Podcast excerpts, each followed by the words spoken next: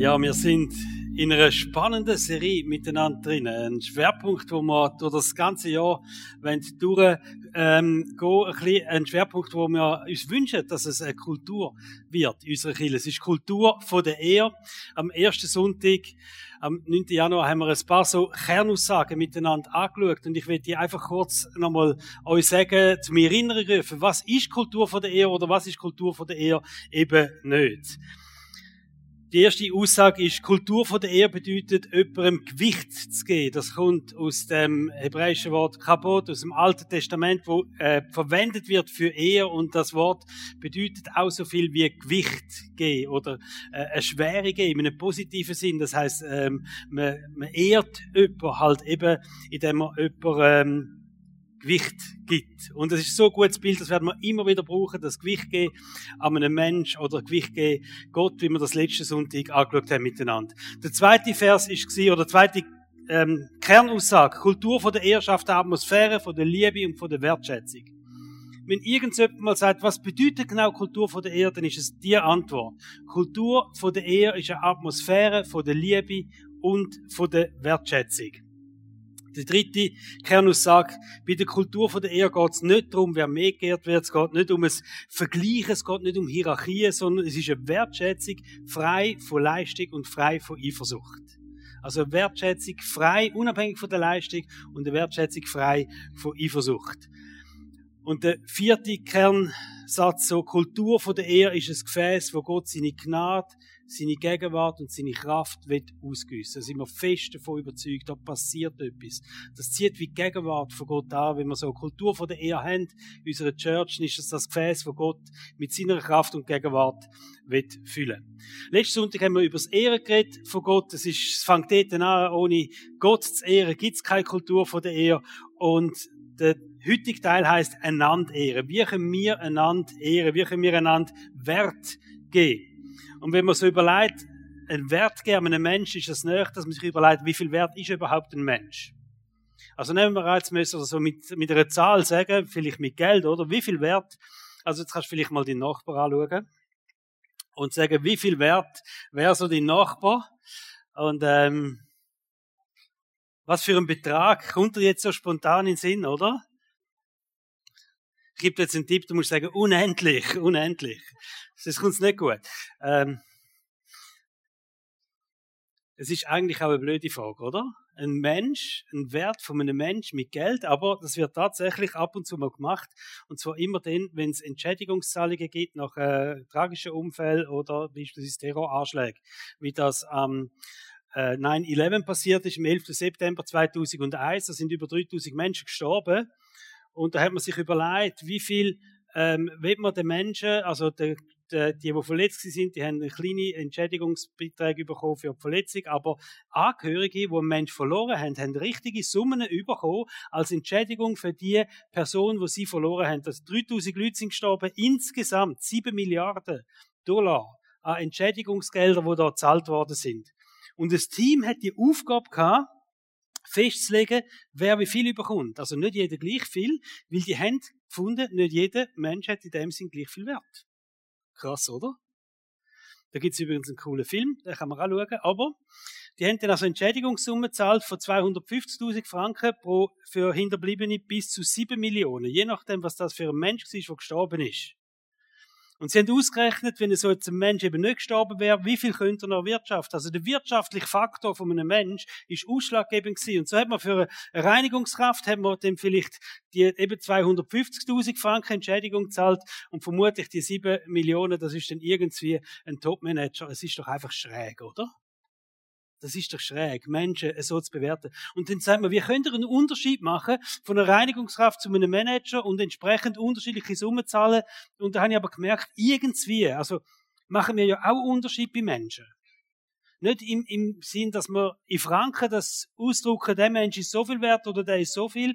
Aber wenn es um Wichtigkeit geht von einem Mensch, dann machen wir auch Unterschied. Natürlich gibt es Leute, die sind uns besonders wertvoll, weil sie uns auch besonders nahe stehen, oder?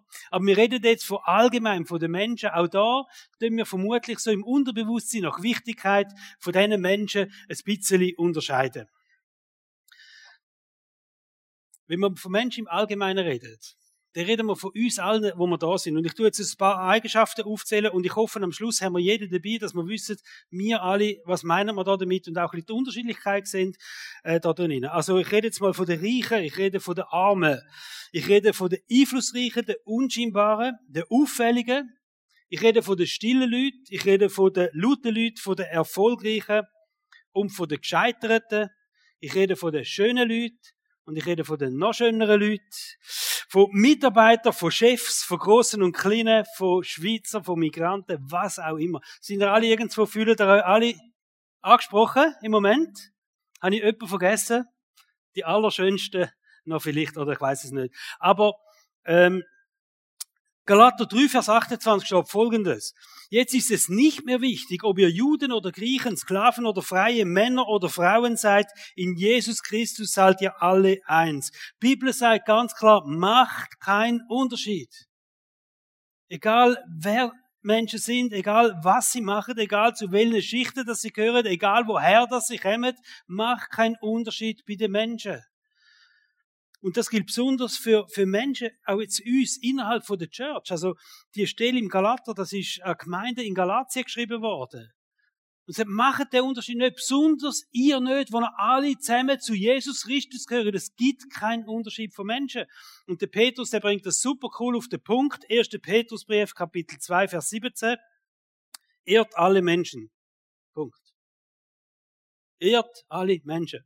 Luther hat als alle hat er jedermann genommen, aber egal wie man das nehmen alle sind alle. Da gibt's da gibt's keinen Unterschied mehr, da gibt's nicht einen Ausschluss von irgendwelchen Leuten, sondern ehret alle Menschen. Und so komme ich zu einem wichtigen Kernsatz einfach nochmal zu dem heutigen Thema, wo es darum geht, dass man einander ehret. Kultur von der Ehe heißt, in allen Menschen den Wert und Würdig sehen, wo Gott ihnen gegeben hat. Kultur von der Ehe heißt, sie allen Menschen den Wert und die Würde sehen, wo Gott ihnen gegeben hat, und da gibt's keinen Unterschied. Oder man könnte es auch so sagen, Menschen so zu lieben, wie Gott sie liebt. Steht im Johannes 13, 34, wo, wo Jesus sagt, liebe einander so, wie, wie Gott euch liebt. Und das Eigenartige an der Liebe von Gott ist, dass sie keinen Unterschied macht zwischen dir und mir. Zwischen keinem Mensch, da gibt es nicht ein Lieblingskind. Lieblingsmensch, kennt ihr das sagen? Gibt's nicht bei Gott. Alle Menschen sind gleich Lieblingsmensch. Also die Liebe, die ist nicht selektiv von einzelnen Menschen. Ehret alle Menschen, liebet alle Menschen.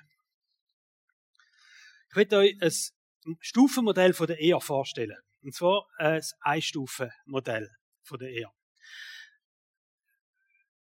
Es ist speziell, aber es ist mega cool. Wir müssen schauen. Also die Jünger, die haben einmal eine Diskussion gehabt. Die Diskussion ist sehr harmlos ausgedrückt. Es steht in der Bibel, sie haben gestritten. Ich weiß nicht, wie gut du die Bibel kennst oder die Evangelien, wo viele Geschichten von den Jüngern aufgeschrieben sind. Wie manchmal siehst du, dass die Jünger gestritten haben in der Bibel. Sie haben Diskussionen gehabt, dann haben sie Jesus gefragt, du, was meinst du? Aber da haben sie gestritten. Und wisst ihr, was das Thema war? Er. Wer ist der Wichtigste? Und die genau bei dem Punkt fangen die Jünger an, streiten miteinander, oder? Wer ist der Größte von allen? Wer ist der Wichtigste? Wem gebührt am meisten er?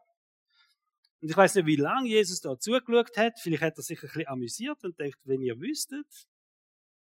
Und dann ist er gekommen und hat eine Antwort gegeben. Lukas 22, Vers 25.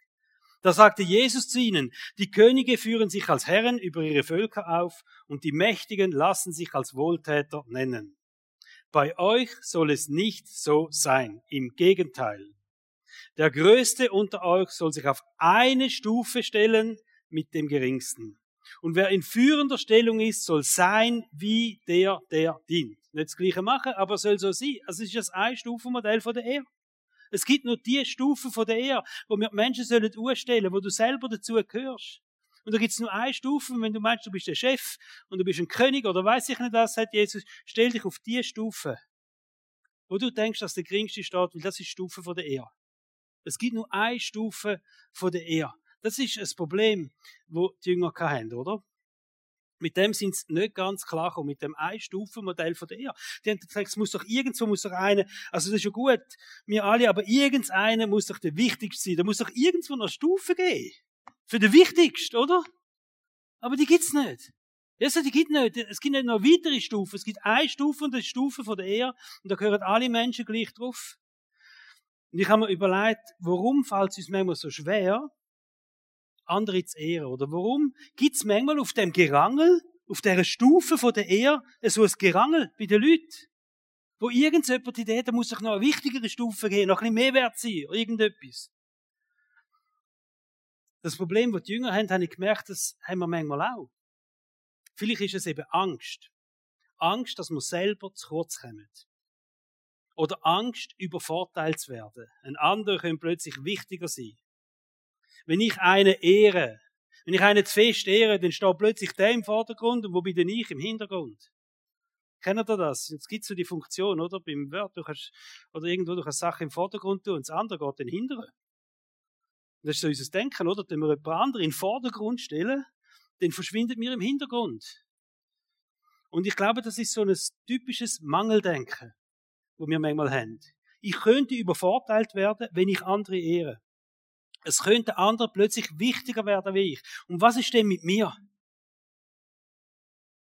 Und vielleicht so als, als Beispiel, vielleicht hast du auch schon mal im Job eine gute Idee nicht weitergegeben, weil sie einen anderen hätte können zu seinem Vorteil nutzen. Und der hätte plötzlich können sehr wichtig sein. Der hätte plötzlich können sehr geehrt werden für das, was er macht, eigentlich mit deiner Idee. Also hast du vielleicht gesagt, nein, ich gebe ihm die Idee nicht weiter. Vielleicht hast du auch schon mal Informationen zurückgegeben, wie es, die an, es dir eine bessere Position gegeben da drinnen. Und du hast dich in dem Moment wichtiger gefühlt mit deren Informationen und hast gedacht, wenn ich jemand anderem die Information auch gebe, dann ist er plötzlich gleich wichtig. Vielleicht sogar wichtiger für mich, wie ich, weil er die Information auch hat. Das ist so das Mangeldenken, oder? Und ich glaube, wir müssen lernen, in der Fülle zu denken und nicht im Mangel. Fülle denken heisst, ich komme nicht zu kurz, oder? Jesus sagt, Johannes 10, Vers 10, ich bin gekommen, um den Menschen das Leben in der Fülle zu geben. Jesus sagt, ich bin gekommen, um dir das Leben in der Fülle zu geben. Und ich will, dass du in dieser Fülle denkst. Dass du in dieser Fülle innen lebst, dass es dein ganze Denken beeinflusst. Verstehst du, im Himmel gibt's keinen Mangel. Das ist ja so. Der Himmel ist der größte Pool von Kreativität und von guten Ideen und der Heilige Geist wird immer etwas Neues für dich haben. Und er wird dich immer wieder neu inspirieren. Und es ist völlig nicht angebracht, dass wir so ein Mangeldenken haben, wenn ich das weitergebe, wenn ich das jemand anderem gebe, jemand anderem zu ihr kommt mit dem, oder jemand anderem hervorgeheben wird mit irgendetwas, dann könnte ich zu kurz kommen. Das ist nicht das Denken, wo Gott will. Wenn wir lernen, in dieser Fülle vom Himmel zu denken, dann können wir großzügig sein mit allem, was wir haben. Dann können wir die Angst ablegen, selber zu kurz zu kommen. Dann können wir anfangen, andere Menschen zu segnen, grenzenlos und sie wertschätzen und sie ehren. Der David ist einer gewesen, der hat so in dieser Fülle gelebt, der hat in dem Fülle-Denken gelebt. Und wisst ihr, was schreibt auf Psalm 23? Ich habe keinen Mangel. Mir wird nichts mangeln. Auch in Zukunft nicht. Er ist in dem Fülle-Denken hinein gewesen. Mir wird nichts mangeln. Mir wird nichts mangeln an meinen Finanzen. Auch nicht an meinen Ideen, auch nicht an meiner Kreativität, auch nicht an meinem Erfolg und schon gar nicht an meiner Ehre. Ich werde nicht zurückkommen. Und drum, wenn ich so ein Fülle-Denken habe, wenn du so ein Fülle-Denken hast, dass dir nichts mangelt, dann kannst du großzügig Menschen beschenken, wertschätzen und ehren. Im Philipper 2, Vers 3 steht, tut nichts aus Eigennutz oder um eitle Ehre willen, sondern in Demut achte einer den anderen höher als sich selbst. Also such nicht deine eigene Ehre bei dem, was du machst, sondern eher die anderen Menschen. Such nicht deine eigene Ehre im Job nicht, in der Church nicht, wo immer das du bist, in deiner Nachbarschaft, sondern eher die anderen Menschen. Nicht die eigene Ehre suchen, sondern die anderen Menschen ehren. Es gibt einen Kreislauf von der. Und den will ich euch erklären. Je mehr, dass wir lernen, andere Menschen in den Vordergrund stellen und zu ehren, umso mehr werden auch wir gesegnet und geehrt. Also je mehr, dass wir lernen, andere Menschen im Vordergrund stellen, umso mehr werden auch wir wieder gesegnet und geehrt. Ein Beispiel, das wir sehen in der Bibel, ist der Abraham und sein Neffe, der Lot. Die sind miteinander unterwegs gewesen. Die haben beide Schafherden gehabt und dann ist wirklich gut gegangen und die sind ähm, immer gewachsen, die Herden. Sie haben mehr Hirten müssen haben für ihre Herden, Zippen, Verwandtschaft ist gewachsen. Es ist ihnen einfach gut gegangen, oder? So gut gegangen, dass sie irgendwann haben müssen feststellen, weißt du was, wir haben eigentlich jetzt wenig Platz. Wir hocken doch jetzt näher aufeinander oben. Wir sind beide dermaßen gesegnet mit unseren Viechern, wir brauchen mehr Platz. Es geht jetzt nicht mehr, dass wir miteinander können unterwegs sein, oder? Sondern wir müssen eine andere Lösung suchen. Und Abraham, der ist dann gegangen und hat dann die Idee gehabt von dem sich trennen. Und das sind an einem Ort gestanden und da steht in der Bibel, auf die einen Seite haben sie geschaut und das hat richtig cool ausgesehen. Wenn du die Gegend angeschaut hast, auf die Seite, hey, das ist einfach grüne Wiese. In der Bibel steht vergleichbar mit dem Paradies, oder? Also in die Richtung einfach herrlich. Also der, der da durchgeht, wenn wir uns trennen, der hat das Beste, was er kann haben für seine Verstehst, die Schafe, die werden Ute haben, die platzen und weiß ich nicht was, die werden Jüngler dort und verrückt, es ist einfach paradiesisch alles. Und auf der anderen Seite, es ist so lala. Nicht schlecht, auch Land, Gott auch, aber, hm, oder? Und jetzt müsst ihr wissen, der Abraham ist eigentlich, in menschlicher Sicht ist er so die eher, ehrenhafte Person gewesen. Der andere war schließlich sein Neffe, oder? So rein menschlich gesehen hat es jetzt so funktioniert. Der Abraham hat gesagt, hey, lass mal, wir trennen uns jetzt da. Lot, du gehst da. Ich habe auch noch ein bisschen angefangen. Und ähm, ich gehe da durch. Und wir schauen. He? Bleibt im Kontakt. Ich wünsche dir alles Gute. Tschüss. Das ist so menschlich, wäre okay gewesen. Es wäre auch sein Recht gewesen. Er ist der Abraham gewesen, der andere ist der Neffe gewesen, der Lot. Aber nein, der Abraham macht Folgendes. Er sagt, zum Lot, wähl du. Wähl du, in welches Land du gehst. Und er hat seinen Neffen, den Lot, kennt. Und er ist auch mal jung gewesen. Und er hat gewusst, der Lot wäre doof, wenn er nicht da durchgeht. Er wäre wirklich doof. Und der Lot ist nicht doof gewesen. Und er hat gesagt, ich gehe ins Paradies. Ich gehe dort, wo es einfach herrlich ist, oder? Ich gehe dort durch. Und dann ist der Abraham so da gestanden und der Lot zieht mit seiner ganzen Herde, mit allem, was er hat, vorbei in das Paradies und er sieht dort hingehen. Und wo er weg ist, sagt der Abraham zu seinen Leuten, lassen Leute, wir gehen da durch. Und jetzt eine Frage an euch, Bibelkenner unter euch. Wer ist mehr gesegnet worden, der Lot oder der Abraham? Abraham. Das ist ein Hammerbeispiel von einem gesegneten Mann. Und was hat er gemacht? Der Lot in den Vordergrund gestellt, der Lot vorbeiziehen lassen, dem Lot alles geht, dass ihm gut geht, dass er gut dasteht und er hat den anderen Weg gewählt.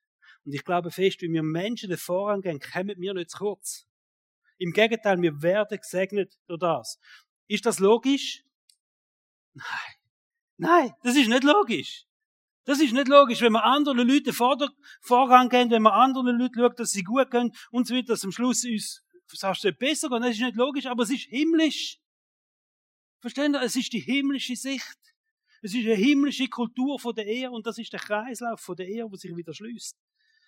Wenn wir anfangen, andere bewusst im Vordergrund stellen und zu ehren, dann prägen wir eine Kultur von der Ehe, wo niemand zu kurz kommt, wo niemand zu kurz kommt.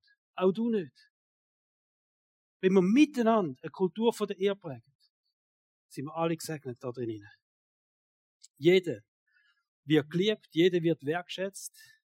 Und wir prägen miteinander eine Kultur, wo Gott seine Gegenwart und seine Kraft fließen lässt. Da bin ich überzeugt. Matthäus 7, Vers 12 steht, behandelt eure Mitmenschen in allem so, wie ihr selbst von ihnen behandelt werden wollt. Das ist es, was das Gesetz und die Propheten fordern.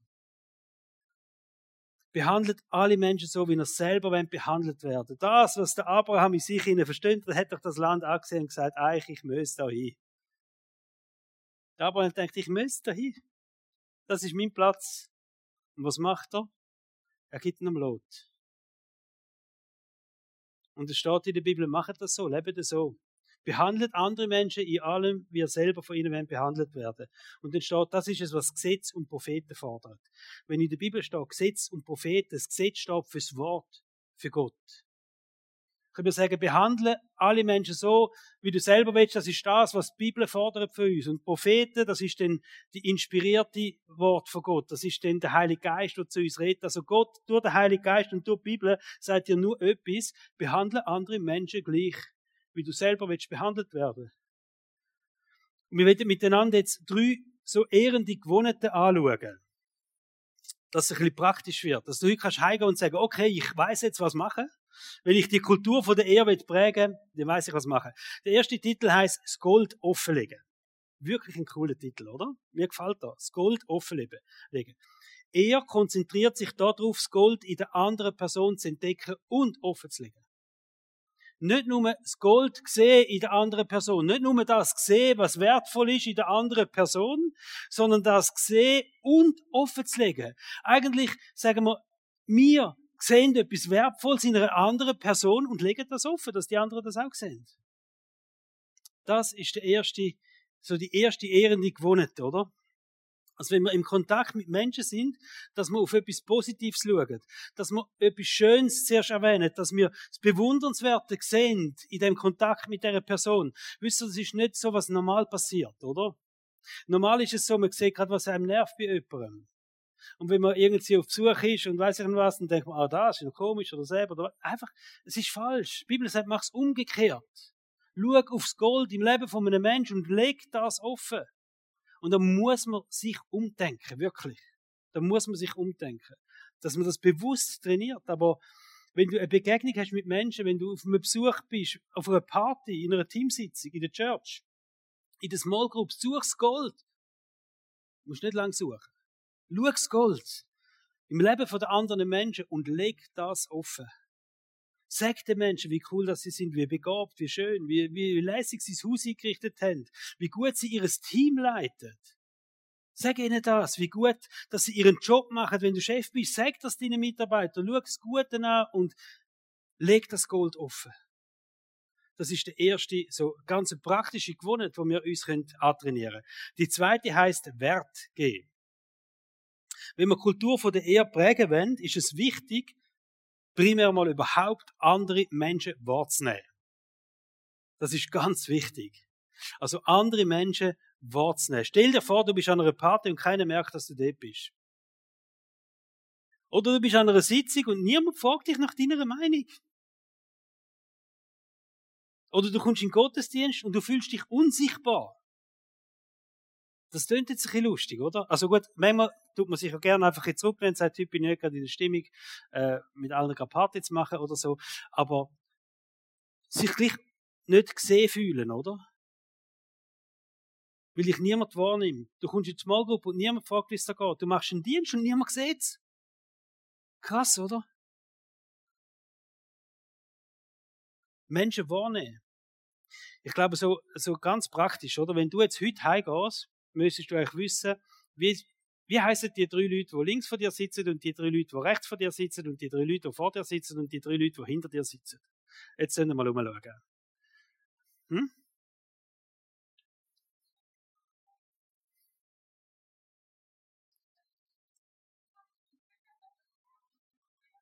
Hey, ganz ehrlich, hast du jetzt jemanden gesehen, der nicht gewusst hast, dass er hinter dir sitzt? Wisst ihr? Das ist das Problem, das wir haben in den Killen, oder? Die Leute kommen in die Kille und hocken sofort alle vor der Stange. Und, okay. Und es fühlt sich dann so langsam, du merkst gar nicht, wer hinter dir sitzt, oder? Wie schnell ist es passiert? Wie schnell ist es passiert? Wir sind an einem Ort und wir sagen, hey, wir sind Church Family, wir haben gar nicht wahrgenommen, wer alles im Umkreis von zwei Metern bei uns sitzt, eine Stunde lang. Wie lange sitzt ihr jetzt schon da? Und ihr habt nicht wahrgenommen, wer wirklich alles hinter euch sitzt, oder? Oder um euch herum sitzt. Und ich wünsche mir eine Atmosphäre in der Church, wo Menschen wahrgenommen werden. Und wo man sich dann an gegenseitigen Werk geht. Und ich kann dir einmal einfach vorstellen, was sich verändern oder? Wenn, wenn das wirklich wird passieren. Wir nehmen alle Menschen wahr und um, und wir geben uns Mühe, diesen Menschen den auch einen Wert zu geben. Und das sind ganz einfache Gesten von der Wertschätzung im Fall. Das ist vielleicht eine Einladung zu einem Kaffee, das ist ein Schulterklopfen, es ist einfach ein herzliches Hey, hallo, schön, dass du da bist. Da ist noch ein Platz frei, sitz doch zu uns an, kann ich dir etwas helfen oder was auch immer. Das sind die kleinen Sachen, die kleinen Gesten von Wertschätzung, die so viel ausmachen und so viel verändern. Und die dritte ehrende Gewohnheit, Sicherheit und Ermutigung geben. Ich glaube, wir wollen alle so in dem Bewusstsein leben, als Christen, dass wir nicht einfach existieren, oder? Sondern wir haben eine Berufung. Es ist nicht einfach so, dass wir einfach da sind, sondern wir haben eine Berufung in unserem Dasein. Gott hat einen Plan mit unserem Leben. Gott wird uns brauchen als Mensch, als seine Kinder, oder? Unsere Berufung heißt, in der übernatürlichen Kraft von Gott zu leben. Und Kultur von der Ehe ist das Gefäß, wo Gott mit seiner Kraft füllen will. Da bin ich fest überzeugt. Wir haben im Büro ein diskutiert über, über das Thema natürlich, äh, Kultur von der Ehe. Mit dem Egon habe ich geredet. Und dann sagt Egon, ja, ich bin gespannt, was die Serie bewirkt. Und ich, wie aus der Pistole geschossen, habe gesagt, offener Himmel. Das bewirkt sie, da bin ich überzeugt. Die Kultur von der Ehe bewirkt einen offenen Himmel. Als Christen haben wir so einen doppelten Fokus in unserem Leben. Einerseits steht in der Bibel, schau auf den Himmel. Also auch wir sollen beten, wie im Himmel der Wille von Gott soll passieren wie im Himmel so auf der Erde. Das ist unser Fokus, im Himmel schauen. Was planet Gott? Was hat Gott vor? Was, sind Gott, was hat Gott für Gedanken über mein Leben, über das Leben von dem Nachbarn, all das? Und der zweite Fokus, der ist dein Nachbar. Der zweite Fokus, das sind deine Menschen in deiner Umgebung, wo du sagst, und jetzt, wie kann ich das praktisch machen? Wie kann ich praktisch mein Glauben leben im Alltag? Wie kann ich ganz praktisch reich von Gott bauen an meinem Arbeitsplatz? Es ist der Fokus in den Himmel und der Fokus zu den Menschen in unserem Umfeld. Der doppelte Fokus, wo wir leben. Und das ist auch der Fokus, wo Jesus hatte. Jesus hat auch mit dem zweifachen Fokus gelebt, oder? Ich lebe, den Willen von Gott zu tun, und gleichzeitig hat er in Begegnungen von Menschen gelebt. So fest auf Menschen fokussiert gewesen. Und interessanterweise hat er genau die Erwartung an die Jünger gehabt. Auch mit dem doppelten Fokus zu leben. Und da steht so ein krasser Satz, Matthäus 6, äh, Matthäus 10, Vers 6 bis 8. Es stehen noch andere Stellen in der Bibel ähnliche Aussagen von Jesus. Da sagt er zu den Jüngern, geht zu den verlorenen Schafen des Volkes Israel, geht und verkündet, das Himmelreich ist nahe, also wirklich die Sicht vor dem Himmel. Und dann steht, heilt Kranke, weckt Tote auf, macht Aussätzige rein, treibt Dämonen aus. Und dann denkst du, wow. Also, was er wenn ich jetzt komme und sage, wisst ihr was, heute Nachmittag, wir haben ja alle noch ein bisschen Zeit und nicht vor, ähm, wir gehen noch ein bisschen raus. Und ich habe folgende Aufgabe für euch.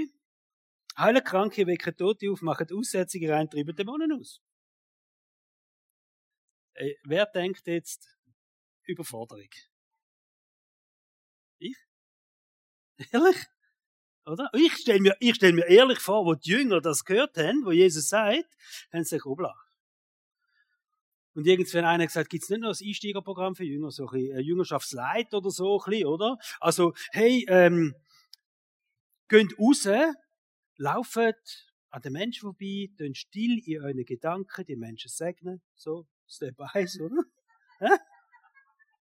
Wäre schon easy, oder? Dass wir sagen, okay, machen wir heute Nachmittag, aber so richtig krass, oder? Wieso sagt das Jesus so? Jesus hat kein Einsteigerprogramm, kein ganz bewusst, er ist überzeugt gewesen dass seine Jünger das eines Tages werden machen.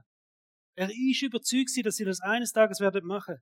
Dass sie eines Tages werden anfangen, ihren Glauben immer stärker zu haben, in das Übernatürliche auch von Gott und dass sie dem übernatürlichen Glauben werden laufen und sie werden anfangen für Kranke beten und sie werden lernen, Geister unterscheiden. Sie werden lernen, Dämonen austreiben. Sie werden irgendwann mal anfangen. Sie werden da drin nie wachsen. Da ist er überzeugt. Aber dass das kann passieren, dass Menschen den Mut haben, diese Steps im Glauben zu machen, braucht es eine Kultur von der Ehe. Es braucht eine Kultur von der Sicherheit und von der Ermutigung.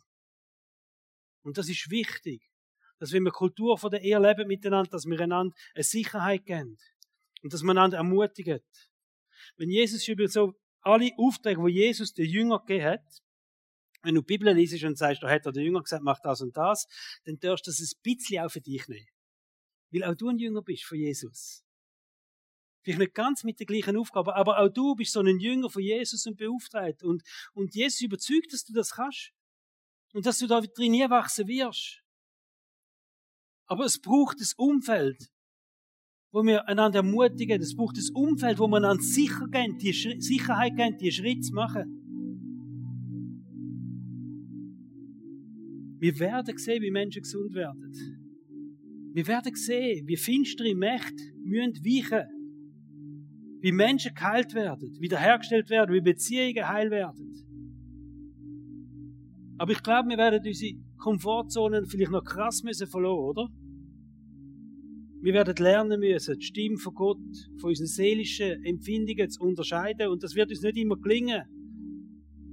Wir werden Momente haben, wo man denkt, ich glaube, Gott hat mir gesagt, aber nein, es ist gleich nicht so gewesen. Wir werden für Menschen beten. Ein Teil wird gesund werden, aber es werden auch Menschen nicht gesund werden. Wir werden Enttäuschungen haben, wir werden Entmutigungen erleben. Wir werden müssen lernen, wieder aufzustehen und sagen, und wir lassen uns nicht entmutigen. Und wir gehen nochmal vorwärts und wir wir stehen nochmal an als Söhne und Töchter von Gott. Und wir brauchen eine Church-Kultur, die uns hilft da drin. Eine Church-Kultur, die uns ermutigt, wieder aufzustehen. Eine Kultur, die uns sagt, hey, mach's nochmal. Wir brauchen eine Kultur untereinander, wo der Erfolg genauso feiert, wie aber auch der Versuch. Nur schon der Versuch ist es wert zum Ehren, oder? Wenn wir erleben wollen, wie Reich Gottes einbricht in unser Leben, wie das Reich Gottes auch nochmal einbricht in unsere Church, dann brauchen wir die Kultur von der Ehe. Weil sonst schaffen wir das nicht.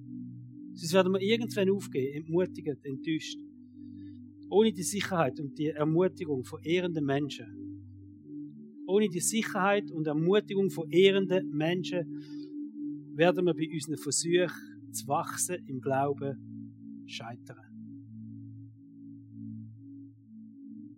Und das ist mein Wunsch, unser Wunsch, den wir haben für unsere Church, dass die Halle 5 so ein Ort ist, wo Menschen ihrem Glauben wachsen können. Wo Menschen sich können entwickeln ohne dass sie Angst haben, oh, ich versage da, oh, jetzt werde ich kritisiert, ah, jetzt hat es nicht geklappt. Keine Angst, ohne ein Konkurrenzdenken. Ein Ort, wo Söhne und Töchter offenbar werden, wie wir es am ersten Sonntag gesagt haben. Wo Söhne und Töchter von Gott offenbar werden. Ihre Berufung können finden und wo wir so gegenseitige wertschätzende und ehrende Kontakt und Beziehungen haben. Und ich will einfach, dass wir vielleicht noch mal ein bisschen von dem träumen, oder? Und ihr dürft jetzt die Augen zumachen.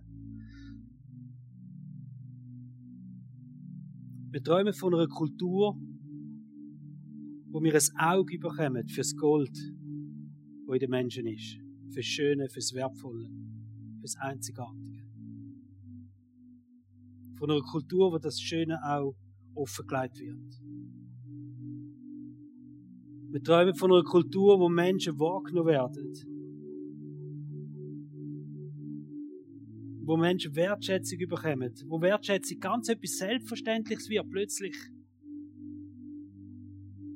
Wir träumen von einer Kultur, wo Menschen Sicherheit gibt so viel Sicherheit gibt, dass sie bereit sind, ihre Komfortzone zu verloren, dass sie mutig als Söhne und Töchter von Gott anstehen.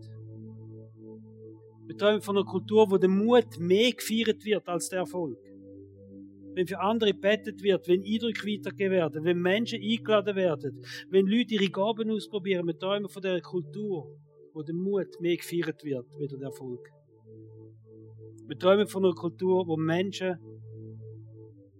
und das ist mir jetzt ganz wichtig. Wir träumen von einer Kultur, wo Menschen, die aus irgendwelchen Enttäuschungen sich zurückgezogen haben, so viel Ermutigung wieder bekommen, dass sie wieder aufstehen und ihren Platz nochmal neu einnehmen. Wir träumen von einer Kultur, wo Menschen, die sich irgend aus Enttäuschung zurückgezogen haben, so viel Ermutigung bekommen, dass sie wieder aufstehen und ihren Platz neu einnehmen können wir beten miteinander und wenn du willst, darfst du aufstehen.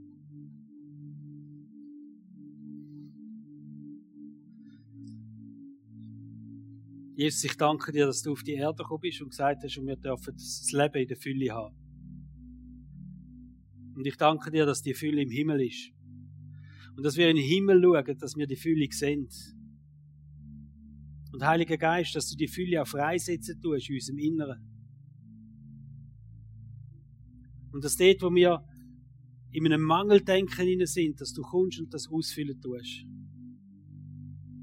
Dass wir dürfen in eine neue Freiheit kommen, andere Menschen zu ehren, andere Menschen im Vordergrund stellen. Das Gold den anderen Menschen offen zu legen, in die Freiheit dürfen die kommen, weil wir selber nicht das Gefühl haben, dass wir zu kurz kommen, weil wir selber dürfen wissen, wer wir sind in dir, Jesus Christus. Und dass wir dürfen Freude haben und feiern, wenn andere Menschen geehrt werden. Dass wir selber in das, in das dürfen ihr kommen, einfach den Wunsch haben, Menschen zu ehren. Menschen den Vorrang zu geben im Leben. Menschen an uns vorbeiziehen lassen. Und jetzt, ich danke dir, dass das so ein Kreislauf von der Ehre ist. Wo niemand zu, niemand zu kurz kommt, wo alle Menschen dürfen gesegnet werden und alle Menschen Wert dürfen bekommen. Und Heiliger Geist, so bitte ich dich einfach, dass du unsere Herzen einmal verändern tust, dort, wo, wo die Kultur vom Ehren nicht lebt. Und mir ist nochmal bewusst worden, wie viel das, wie viel Schritt ich nochmal machen kann in dieser Kultur von der Ehe, Jesus. Und ich bitte dich, dass du uns führst da drinnen, als Einzelne, dass du uns führst, als ganze Church, in dieser Kultur von der Ehe vorwärts gehen. Jesus, wir wollen als Church ein Gefäß sein, das du fühlst. Mit deiner Gegenwart, ein Gefäß sein, das du fühlst mit deiner Herrlichkeit. Wir wollen das Gefäß sein, das du fühlst mit deiner Kraft. Und wir ehren dich, Jesus, als Haupt unserer Kinder. Amen.